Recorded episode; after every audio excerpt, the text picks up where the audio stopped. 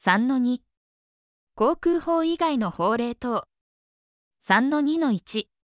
小型無人機等飛行禁止法。1制度概要。小型無人機等飛行禁止法は国会議事堂などの重要施設に対する危険を未然に防止しもって国政の中枢機能等良好な国際関係。我が国を防衛するための基盤並びに国民生活及び経済活動の基盤の維持並びに公共の安全の確保に資するため、これら重要施設及びその周囲おおむね300メートルの周辺地域の上空における小型無人機等の飛行を禁止するものである。2、飛行禁止の対象となる小型無人機等。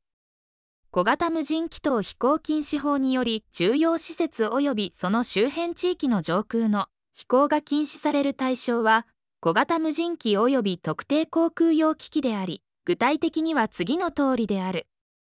1小型無人機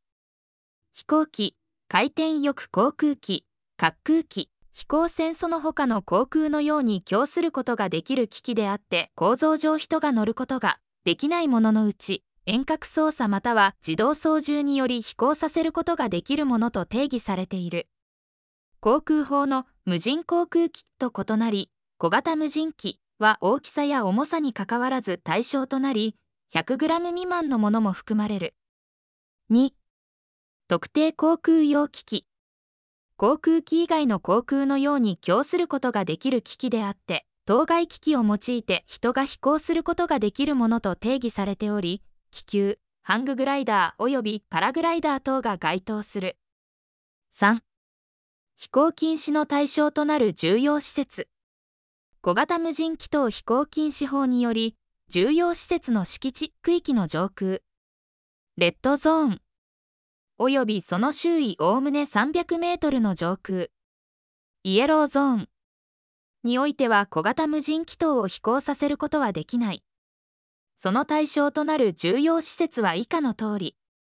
この他にも、外国要人の来日等に伴い、一時的に対象施設が追加されることがある。詳細については、警察庁ホームページなどを参照すること。1、国の重要な施設等。国会議事堂、内閣総理大臣官邸、最高裁判所、皇居等。危機管理行政機関の庁舎。対象政党事務所。2、外国交換など。外務大臣指定。3、防衛関係施設。防衛大臣指定。自衛隊施設。在日米軍施設。4、空港。国土交通大臣指定。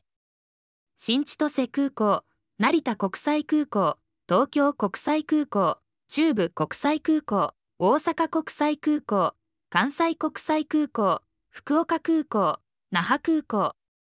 5. 原子力事業所国家公安委員会指定。4. 飛行禁止の例外及びその手続き。小型無人機等の飛行禁止の例外は、次に掲げる場合に限られており、航空法に基づく飛行の許可、承認や機体認証、技能証明を取得した場合で、あっても小型無人機等を飛行させることはできない。A、対象施設の管理者またはその同意を得た者による飛行。B、土地の所有者等またはその同意を得た者が当該土地の上空において行う飛行。C、国または地方公共団体の業務を実施するために行う飛行。ただし、対象防衛関係施設及び対象空港の敷地または区域の上空、レッドゾーン。においては、上記。B または C であっても対象施設の管理者の同意が必要となる。A の飛行のみか。飛行禁止の例外にあたる場合であっても、対象施設及びその周囲おおむね300メートルの周辺地域の上空で、小型無人機等を飛行させる場合、都道府県公安委員会等へ通報しなければならない。5. 違反に対する措置等。警察官などは、小型無人機等飛行禁止法の規定に違反して小型無人機などの飛行を行う者に対し、機器の退去その他の必要な措置を取ることを命ずることができる。また、やむを得ない限度において、小型無人機等の飛行の妨害、破損その他の必要な措置を取ることができる。対象施設の敷地、区域の上空。レッドゾーン。で小型無人機等の飛行を行った者及び警察官等の命令に違反した者は1年以下の懲役または50万円以下の罰金に処せられる。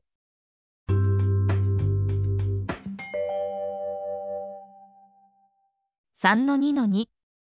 電波法1制度概要及び無人航空機に用いられる無線設備無人航空機においてはその操縦や画像伝送のために電波を発射する無線設備が利用されている。これらの無線設備を日本国内で使用する場合には、電波法令に基づき、国内の技術基準に合致した無線設備を使用し、原則、総務大臣の免許や登録を受け、無線局を開設する必要がある。微弱な無線局や一部の省電力の無線局は除く。本制度の詳細については、総務省電波利用ホームページ等で確認すること。国内で無人航空機での使用が想定される主な無線通信システムは以下の通り。教則の表を読み上げで表現することが困難であるため、無人航空機の飛行の安全に関する教則。3-2-2電波法の表をご参照ください。表中の客中については以下の通りです。1、500メートルの距離において電解強度が200マイクロボルト、パー、メートル以下のもの。2、技術基準適合証明等を受けた適合表示無線設備であることが必要。3、変調方式や占有周波数帯幅によって出力の上限は異なる。4、運用に際しては運用調整を行うこと。5地上から電波発射を行う無線局の場合は最大 1W。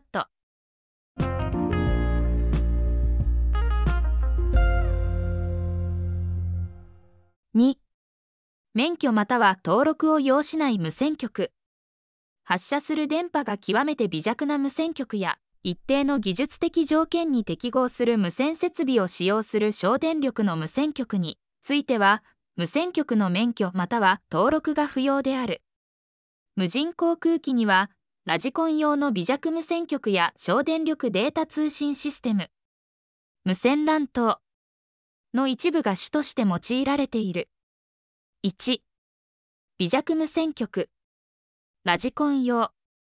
ラジコン等に用いられる微弱無線局は、無線設備から500メートルの距離での電解強度電波の強さが200マイクロボルトパーメートル以下のものとして、周波数などが総務省告示で定められている。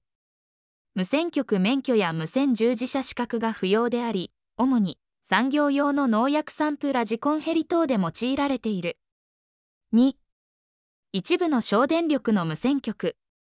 空中線電力が 1W 以下で、特定の用途に使用される一定の技術基準が定められた無線局については、免許または登録が不要である。例えば、Wi-Fi や Bluetooth 等の省電力データ通信システムの無線局等が該当する。これらの省電力の無線局は、無線局免許や無線従事者資格が不要だが、技術基準適合証明等、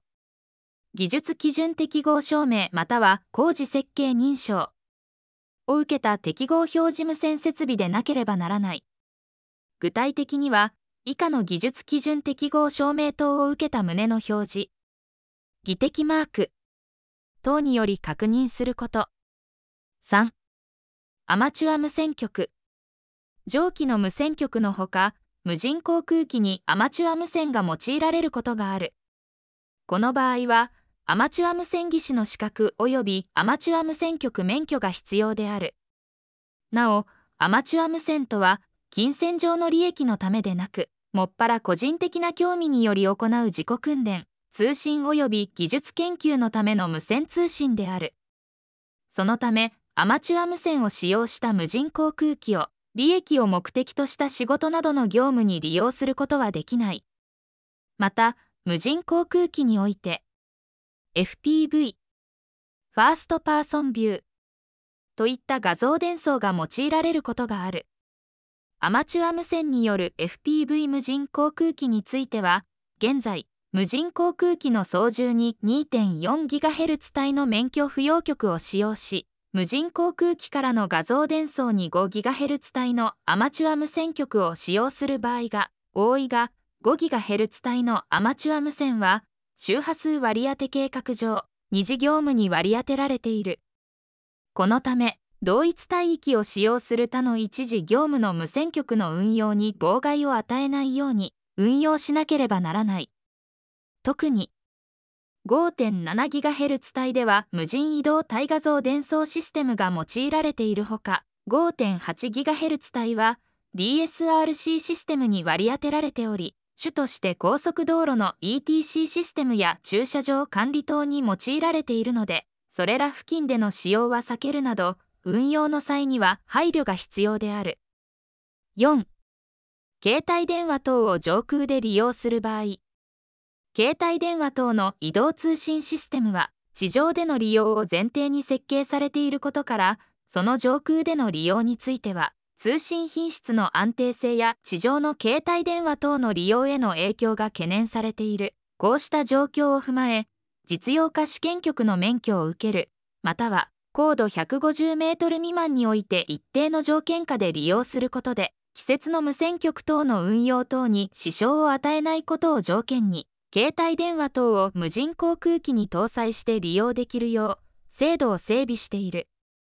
詳細は総務省電波利用ホームページを確認すること。